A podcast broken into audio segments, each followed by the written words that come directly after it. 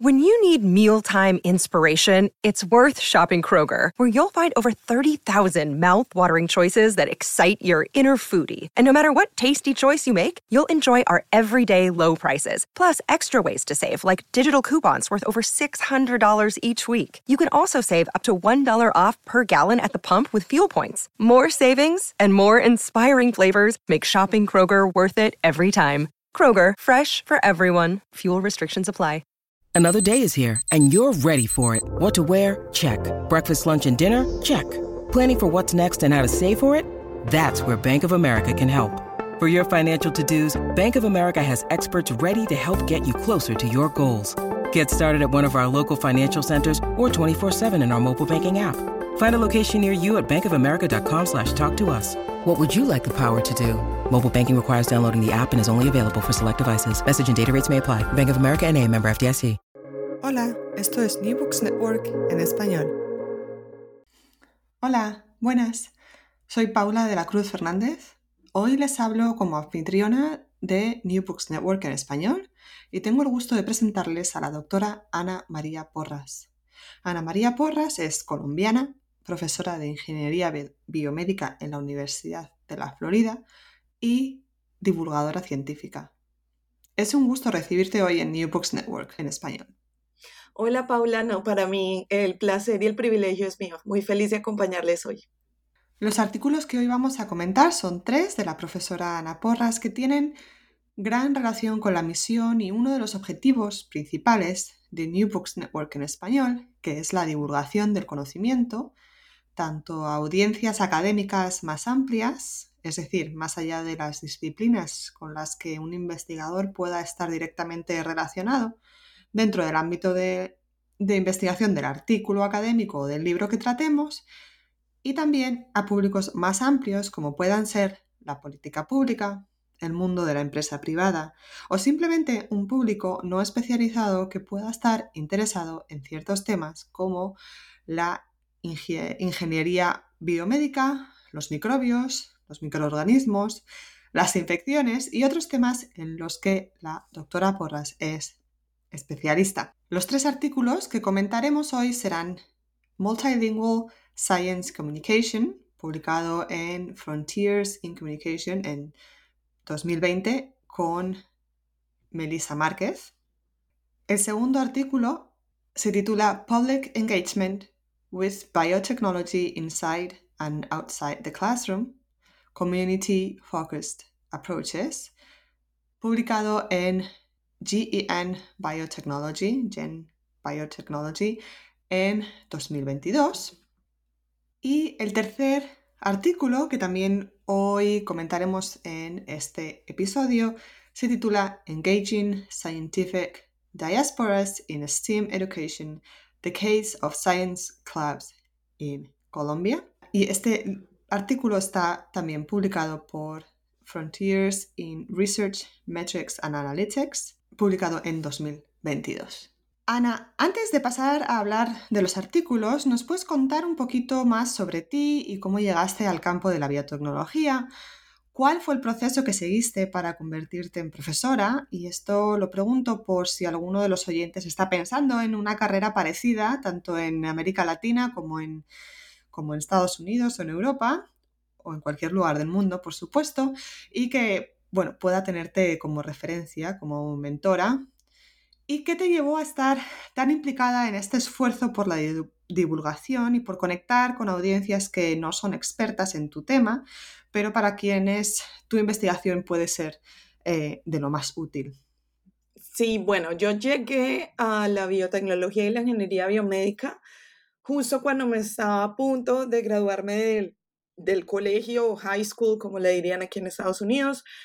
Eh, yo no sabía lo que quería estudiar y en Colombia en particular no es como que tú te puedas meter a la universidad sin saber lo que vas a estudiar, tienes que saber lo que quieres estudiar y me, siempre me habían gustado como las matemáticas, me gustaba mucho resolver rompecabezas, por ejemplo, mis papás son ingenieros, entonces como que la ciencia y la tecnología siempre me había llamado la atención, pero las carreras como tradicionales no, no me interesaban tanto, o sea, la ingeniería mecánica, electrónica, como que todo eso que tenía que ver con como con los objetos, yo no me imaginaba, por ejemplo, diseñando un carro o un computador.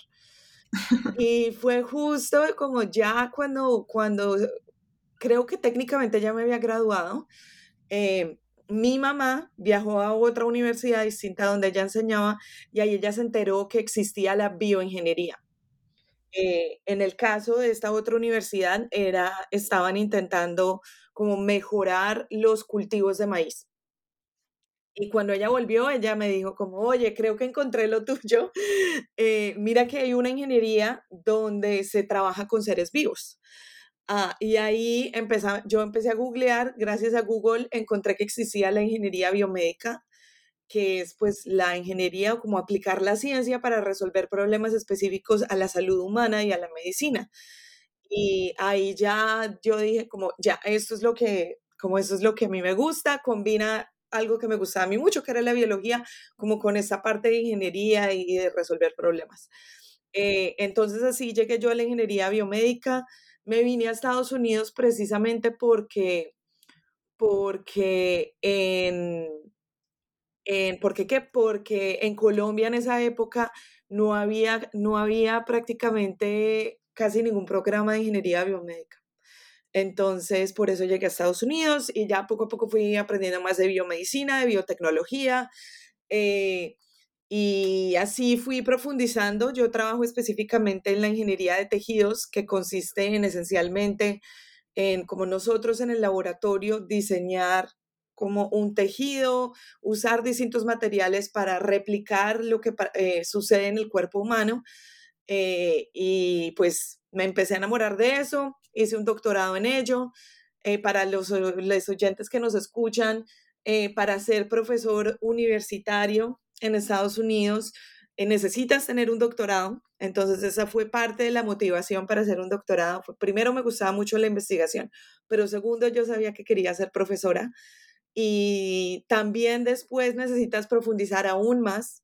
Entonces después de, de hacer mi doctorado hice un postdoctorado que quiere decir básicamente que sigues aprendiendo y, sigues trabajando en laboratorios como para profundizar más en tu experticia. Y así poco a poco fui adquiriendo más experiencia y ya desde hace dos años soy profesora aquí en la Florida.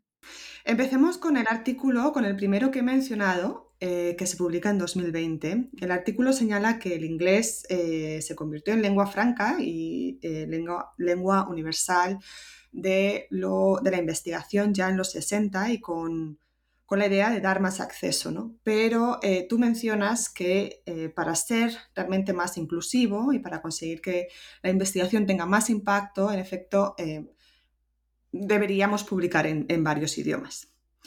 Ah, hablas también que el mero hecho de que, de que el inglés sea lengua, franca pone a otro nivel, ¿no? en general más bajo, la investigación en otros idiomas, que se publica en otros idiomas, y además crea el hecho de que haya eh, prejuicios con respecto a investigadores e incluso obstáculos ¿no? para investigadores que no estén, eh, que no publiquen en inglés. Además, eh, las autoras, incluidas tú, proponéis opciones que los investigadores podemos llevar a cabo para conseguir incluir más y ampliar el impacto. Por ejemplo, una de las metas de New Books Network en español era conseguir esto, ¿verdad? conseguir un espacio en el que eh, el trabajo que se publique en, el idioma que sea eh, se divulgue o se comunique en español. Puede ser, por ejemplo, un libro en, digamos, portugués, pero el, autor sabe hablar español, pues New Books Network en español quiere ser ese espacio en donde se explique em, esa investigación, ¿verdad? Pero nos puedes hablar un poquito más de esta idea de Multilingual Science Communication y cuáles son las sugerencias que proponéis en el artículo para llevarlo a cabo de manera efectiva. Sí, bueno, eh, como bien lo decías hace un rato, claramente es una ventaja que ahora haya un solo idioma en el que nos podemos comunicar investigadores de todo el mundo. Eso acelera el desarrollo científico, ¿sí? En el artículo como que no queremos ser claras en que no estamos diciendo que es, que es solamente negativo eh, o que no haya ventajas que se hable como la lengua franca, como tú dices, de, de, de la ciencia en este momento sea el inglés. Pero, como también lo decías hace un rato, el hecho de que el inglés domine tanto hace que perdamos un montón de conocimiento. ¿Y a qué me refiero? Primero, ya sobre todo nuestros colegas en el área de ecología y biología han hecho un montón de investigación que demuestra que, por ejemplo, al no considerar otros idiomas distintos al inglés, se ha perdido un montón de conocimiento en especies, en remedios indígenas, por ejemplo.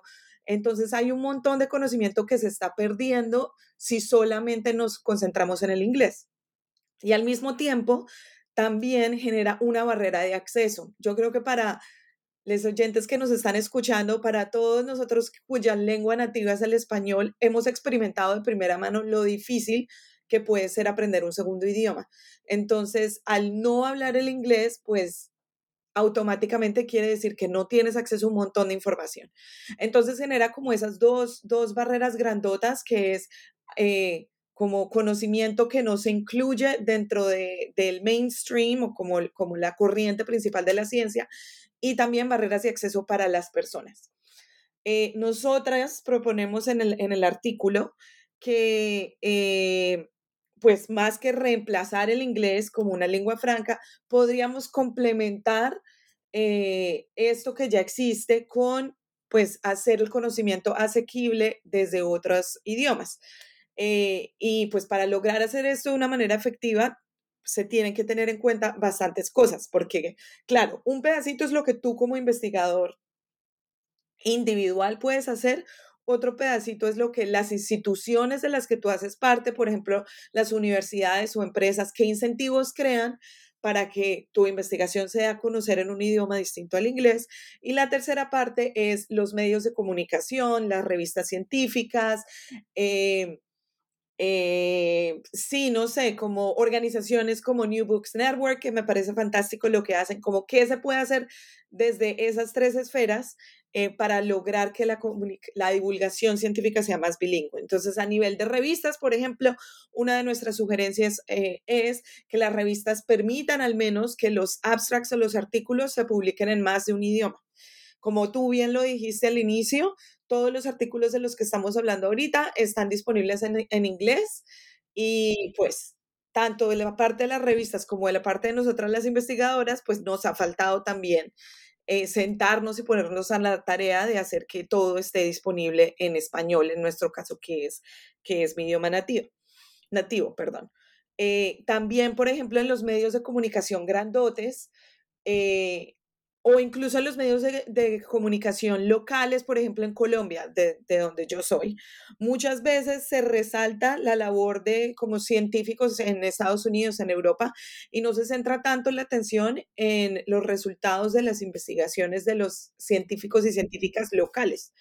Entonces, también eso, como invertir tiempo, dinero, eh, esfuerzo en resaltar como todos esos avances de la ciencia local. A nivel de instituciones, hablamos un poco sobre eh, cómo las universidades, los colegios, eh, las empresas pueden incentivar que se dé a conocer lo que se está haciendo en el idioma que sea pertinente para la audiencia local. Por ejemplo, aquí en la Florida, nosotros hay un montón de gente que habla español, ¿verdad? Y nuestra universidad invierte súper poquito dinero y súper poquito esfuerzo en hacer que lo que estamos aprendiendo acá en la universidad se dé a conocer a la comunidad en español. Eso es especialmente importante si tu investigación incluye a personas cuya lengua nativa no sea el inglés, ¿verdad? Como que los resultados se deberían hacer de una manera, se deberían hacer de una manera asequible para las personas más impactadas por los resultados del proyecto y de, y de este esfuerzo científico. Y pues por último, claramente, pues está lo que podemos hacer nosotros a nivel individual. Entonces, a, nivel individual, eh, primero las redes sociales han sido como, las redes sociales, los podcasts, así como lo que estamos haciendo hoy, han sido un boom porque democratizan un poco el acceso a la ciencia, ¿verdad? Cualquier científico, científica, cualquier persona puede abrir una cuenta en Instagram, en TikTok, en YouTube y empezar a hablar de ciencia. Entonces, hay algunas cosas que podemos hacer nosotros a nivel científico y en general es súper importante en cualquiera de estos tres ámbitos, como algunas cositas que son bien importantes. Es primero, no simplemente concentrarnos en hacer una traducción directa y ya, porque pues el idioma va mucho más allá que solo el lenguaje, también, ¿verdad? Es el, como el contexto cultural, la motivas, las motivaciones son distintas, entonces como tener conversaciones como las que estamos teniendo tú y yo, que no es simplemente como traducir lo que yo ya dije en otro podcast, sino contextualizarlo dentro, dentro de nuestra habla hispana, por ejemplo. Eh, también hacer que, eh, que, el contenido de lo que estés divulgando sea eh, relevante, culturalmente relevante. O sea, por ejemplo, si vas a usar metáforas o referencias que tengan sentido para tu audiencia, eso también es supremamente importante. Y, y bueno, también multilingüismo también quiere decir que sea inclusivo. Entonces, por ejemplo, si estamos haciendo un video, tiene subtítulos, es asequible para las personas eh, eh, sordas, por ejemplo. Eh, bueno, esas son como algunas de las cosas que se me vienen así a la mente de primeras.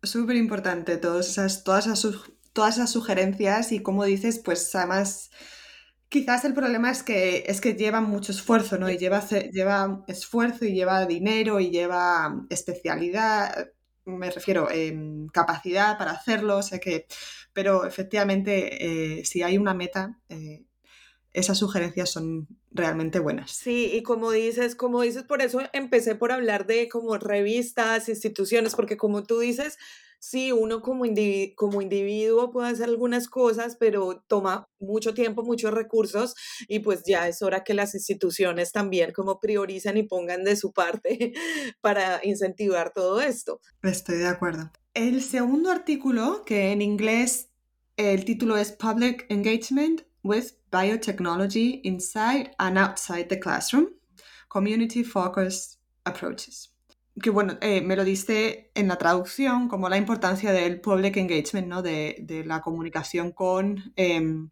de la biotecnología con, la comunidad y qué, tipo de, acercamientos o de métodos podemos seguir. Y este artículo nos lleva a diversas formas en las que se, se ha llevado la biotecnología y la biomedicina a más públicos y las formas en las que esta ciencia o esta rama de la biología pueden hacerse eh, más cercanas a un público no especializado. Creo que este artículo no está en Open Access, ¿estoy equivocada? O... No, estás en lo correcto. Está en Open Access como un par de meses y creo que después ya no lo estará. Cierto. Em, pero bueno, igualmente voy a dejar el link en la página web porque, eh, bueno, aquellos que tengan acceso a través de sus instituciones, esa es otra, otra eh, barrera, ¿no? Eh, pues podrán acceder a, este fácilmente. Si no, quizás eh, se pueden poner en contacto contigo también.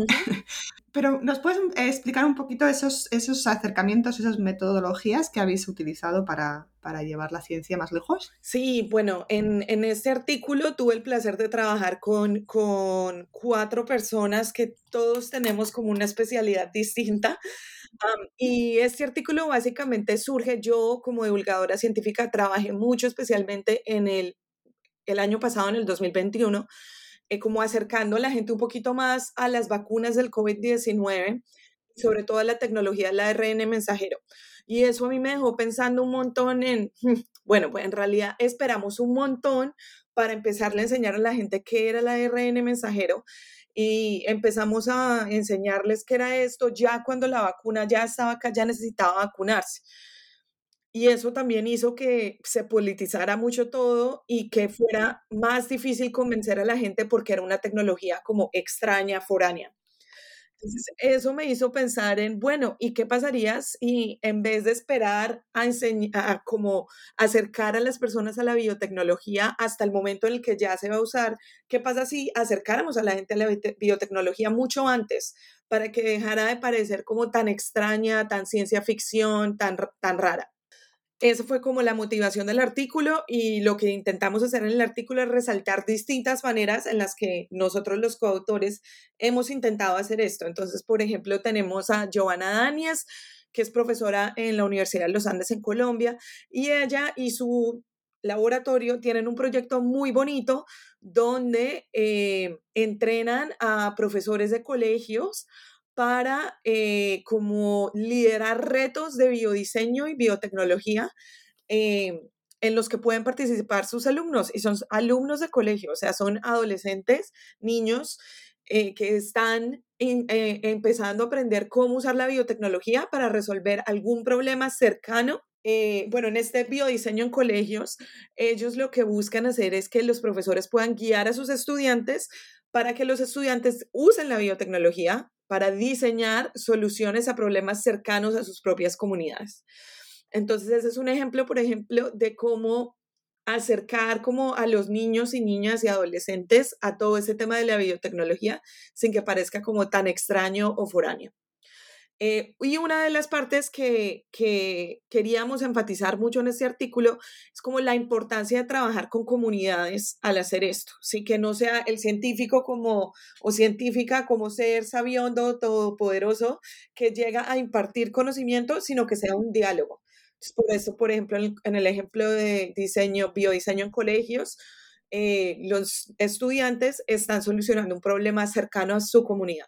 También proponemos, por ejemplo, estrategias para que en los salones universitarios, en las universidades, sean alumnos más grandes, empiecen a conocer un poquito más sobre el rol que la biotecnología puede tener en generar disparidades eh, en la salud y en la biomedicina, de nuevo interactuando con comunidades cercanas a las universidades. También tenemos a Ronda Ham, que ella es directora como de todo lo que es outreach o de la parte de educación de Corteva, que es una empresa en el área de la agricultura gigante, y ella lidera un montón de distintas iniciativas en las que empleados de Corteva y científicos y científicas de Corteva trabajan directamente con campesinos eh, y agricultores que usan la tecnología de Corteva para socializar más y en conjunto diseñar herramientas para que puedan entender un poco más qué tiene que ver la biotecnología con la agricultura. Eh, también, por ejemplo, otra de mis coautoras, Joyona Gamble George, ella habla ya desde una parte ya más cercana a la aplicación de la biotecnología, desde la política de la ciencia, como por ejemplo se podrían establecer relaciones con las comunidades para que la gente que esté más impactada pueda tener inferencia en cómo, cómo se va a implementar la biotecnología, cómo se va a regular, tal vez para que los científicos y empresarios entiendan eh, cuáles son, por ejemplo, las preocupaciones más importantes que tiene una comunidad al escuchar, ah, diseñamos este nuevo medicamento o diseñamos este nuevo esta nueva solución para un problema, como cuáles van a ser esas consideraciones prácticas que la comunidad va a tener a la hora de implementarla. Y tal vez si hiciéramos cada uno de estos pasos, eh, el camino de la adopción de nueva biotecnología, que además tiene el potencial de solucionar algunos de los problemas más importantes en el futuro de la humanidad, como lo es la seguridad alimentaria, eh, futuras pandemias, eh, cambio climático, etcétera, etcétera, ¿cómo, ¿cómo podemos acelerar ese proceso de adopción? Qué interesante, muchas gracias. Finalmente, podemos comentar el artículo Engaging Scientific Diasporas in STEAM Education, The Cases of Science Clubs Colombia.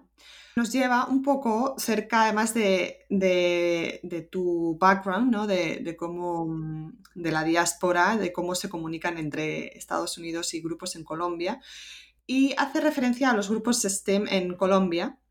Y cito el trabajo eh, del trabajo Science Clubs Colombia is a grassroots education program created and developed by volunteer scientists to address this challenge. Y este reto es el de unir esfuerzos, ¿cierto?, entre iniciativas pedagógicas eh, en países de América, en América Latina y a través de la conexión con aquellos que residen fuera eh, de estos países, em, como puede ser el caso de Estados Unidos.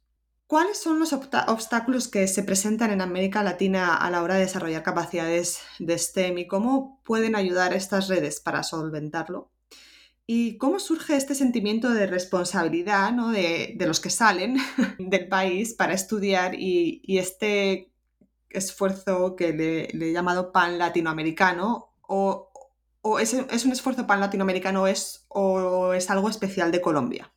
Qué, qué lindas preguntas. Bueno, Sí, bueno, en Latinoamérica tenemos varios retos para desarrollar capacidades de STEAM. El primero es, es como la inequidad en la cobertura de la educación y en este caso sí hablo específicamente de Colombia, que es el caso que conozco. Y es que no es lo mismo la educación que reciben los chicos y chicas en los cascos urbanos versus en las zonas rurales. Ahí hay un gran reto. Y tampoco es lo mismo necesariamente la educación que se reciben los estudiantes en colegios privados versus colegios públicos. Entonces, esos son como dos grandes problemas que eh, pues nos preocupan y dos grandes problemas que estamos intentando resolver desde Clubes de Ciencia Colombia. Pero al mismo tiempo, Latinoamérica tiene una, y en Colombia en particular, es un caso en el que tiene, es un caso interesante porque la verdad es que sí hay mucha capacidad estima en Colombia en el sentido que sí hay muchos y muchas científicos y científicas colombianos.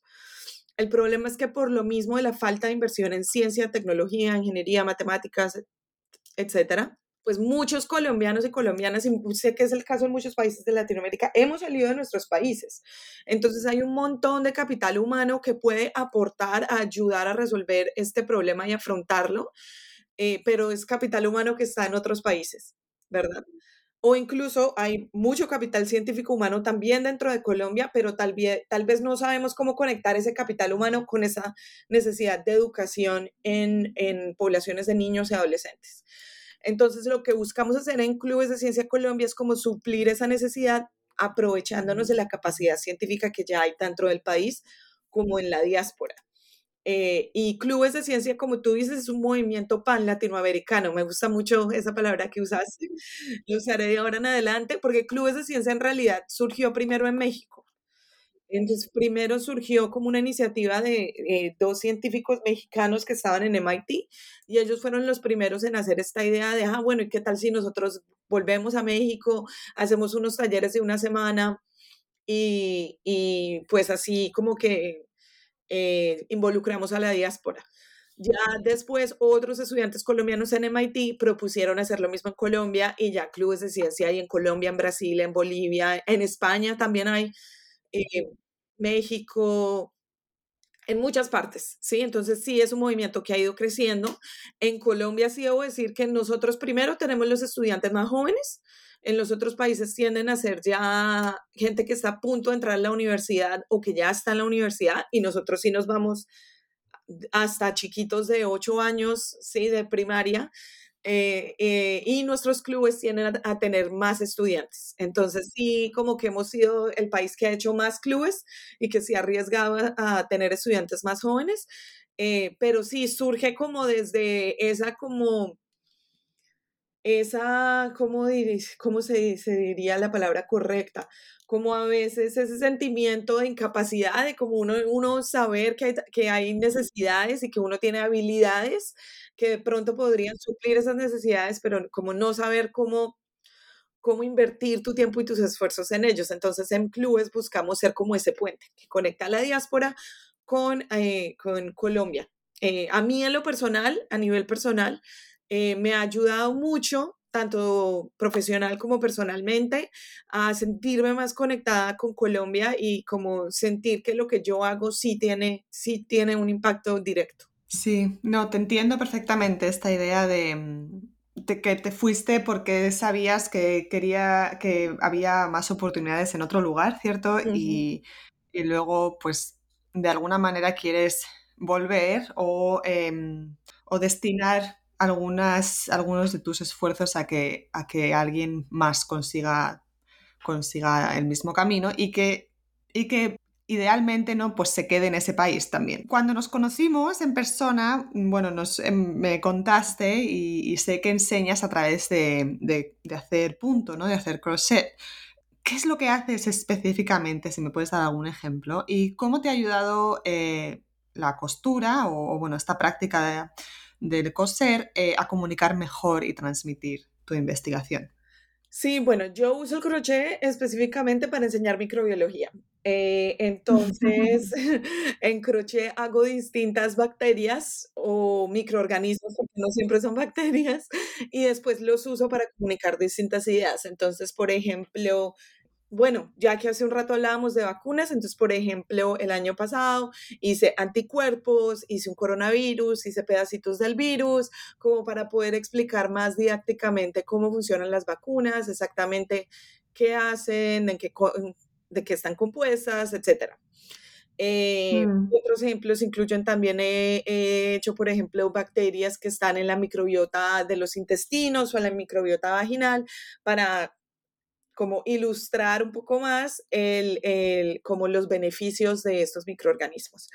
Y pues bueno, en microbiología se me ha hecho particularmente útil pues porque los microbios, por, por definición, son seres vivos que no se pueden ver.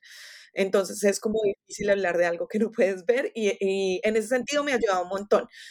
Y bueno, también eh, en el proceso de enseñar un montón sobre microbiología, eh, primero que todo, yo no soy microbióloga, entonces también me ha ayudado, pero investigo microorganismos, entonces me ha ayudado a mí también a aprender un montón sobre microbiología.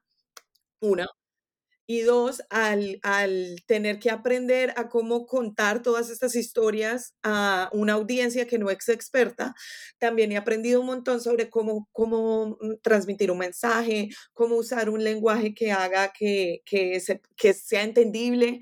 Y todas estas habilidades, se, la verdad es lo mismo que uno necesita cuando está en una conferencia presentando un, un no sé, lo que sea, ¿sí? una investigación, etcétera.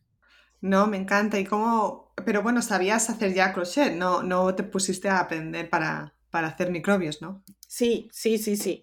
Exacto. No, no, no me puse a aprender para eso, yo ya lo sabía hacer. Había aprendido en Wisconsin, que vivía en, en un sitio donde hacía mucho frío, que había tenido que aprender a hacerme mis propias bufandas, gorritos, etcétera.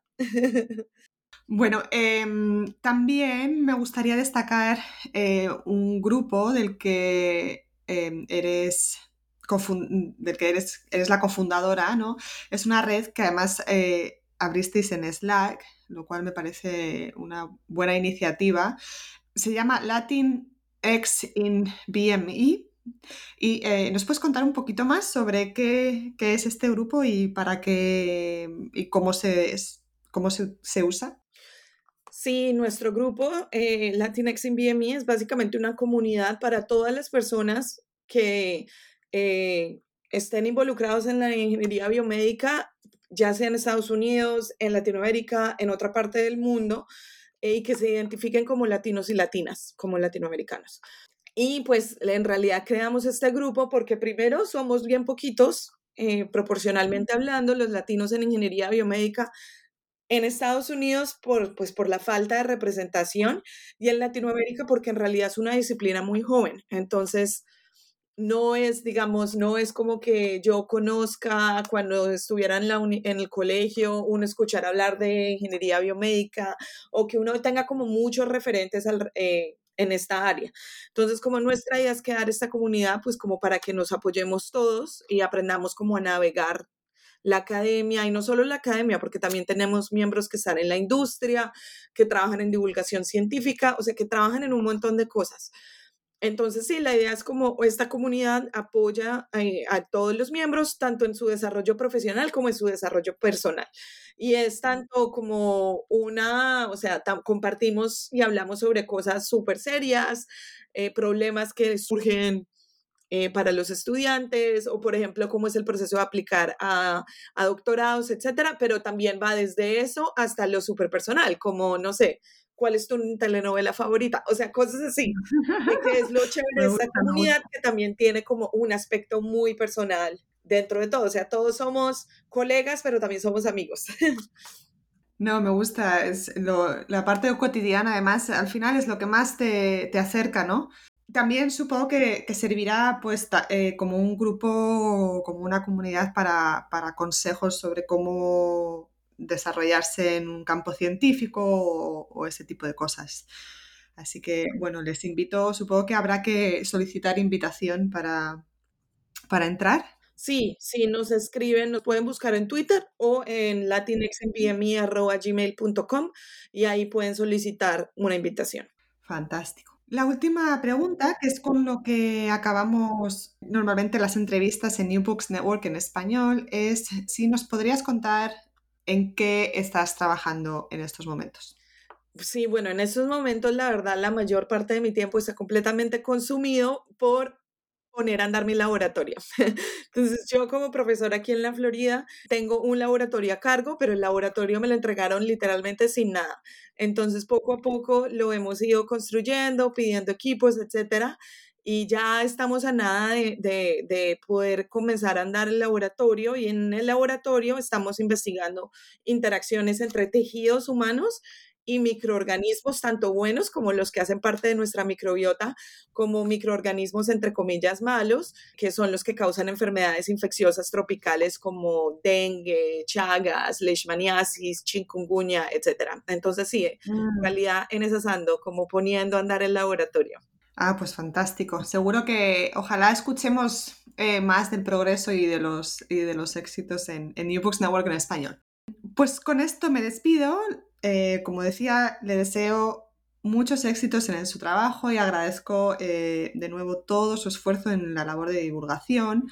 En New Books Network tenemos más humanidades y ciencias sociales, pero es nuestro objetivo ¿no? Em, involucrar a, otras ciencias, ciencias exactas, ciencias de la biología y demás, y pues aprovecho para invitarte a ti y a otros investigadores a usar New Books Network en español como un espacio para poder crear un podcast sobre libros quizás en, biotecnología o cualquier ciencia o tema que, desean, que deseen promocionar o ampliar su comunicación.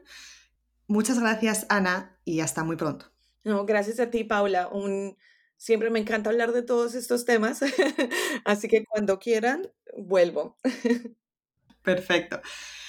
No olviden visitar la página eh, de New Books Network en español porque ahí voy a poner los links que hemos, de los artículos que hemos comentado y para seguirnos en redes y plataformas tanto a nosotros como a, a la doctora Ana Porras. Mi nombre es Paula de la Cruz y hoy he sido su anfitriona de New Books Network en español. Hasta la próxima.